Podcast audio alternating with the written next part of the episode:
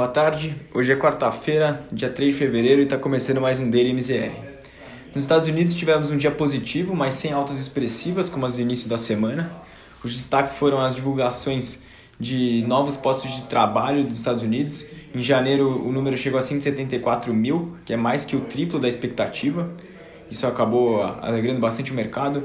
É, os resultados de, do cenário corporativo com Alphabet e Amazon também vieram acima da expectativa, é, apontando sinal positivo para as ações tech. E por fim também tivemos o PMI de serviços que avançou nos Estados Unidos. E, mas mesmo assim o rally da semana acabou perdendo um pouco de fôlego hoje. Então diante disso o Dow Jones fechou o dia em alta de apenas 0,12%. O Nasdaq ficou praticamente zerado e o S&P teve alta de 0,10 apenas e fechou em 3.830 pontos. Na Europa, eh, os índices de maneira geral acompanharam o cenário dos Estados Unidos nessa quarta-feira, terminando o dia próximo da estabilidade também. Eh, a exceção foi o índice de Milão, que registrou forte alta com a notícia de que o ex-presidente do Banco Central Europeu, Mário Draghi, aceitou formar um novo grupo eh, para tentar solucionar o impasse político no país.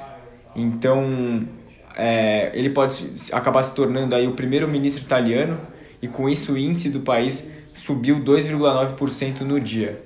O índice Stock 600 fechou a sessão em alta de 0,33% aos 407 pontos. Em Frankfurt o DAX avançou 0,71 e em Londres recuou 0,14. Então, portanto, na, na Europa o destaque foi mesmo para a bolsa italiana.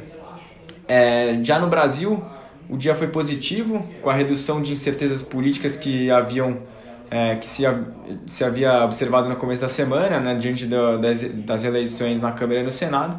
Então, no cenário político hoje, o presidente Jair Bolsonaro pediu aos novos presidentes é, da Câmara, então a Arthur Lira e ao Rodrigo Pacheco do Senado, prioridade para 35 proposições que já tramitam no Congresso Nacional. Os três eles tiveram um encontro hoje no, no Palácio do Planalto e deram diversas declarações de foco no combate à pandemia e avanço nas, nas vacinações. Algumas notícias do setor corporativo impulsionaram hoje as ações. A principal delas veio de Vale, que além da alta do minério de ferro observado hoje, também parece se aproximar de um acordo com o governo de Minas Gerais sobre o desastre de, de sobre o desastre de Brumadinho. Então as ações subiram 3,16% recuperaram boa parte da queda que, que havia tido ontem. E com isso, o Ibovespa teve alta de 1,26%, chegando até a romper a, a barreira dos 120 mil pontos ao longo do dia, mas fechando em 119.725. O giro financeiro negociado hoje foi de 23,7 bilhões, então um pouco abaixo do que se vinha do que vinha se observando ao longo da semana. O, já no mercado de juros, é, o, mercado colocou na balança a expectativa pelo avanço da agenda de reformas estruturais e a desconfiança em relação à trajetória da dívida pública. Diante desse cenário misto, as taxas futuras tiveram poucas oscilações hoje e fecharam em leve queda. Na sessão regular, o DI para janeiro 22 se mantinha inalterado em 3,33%.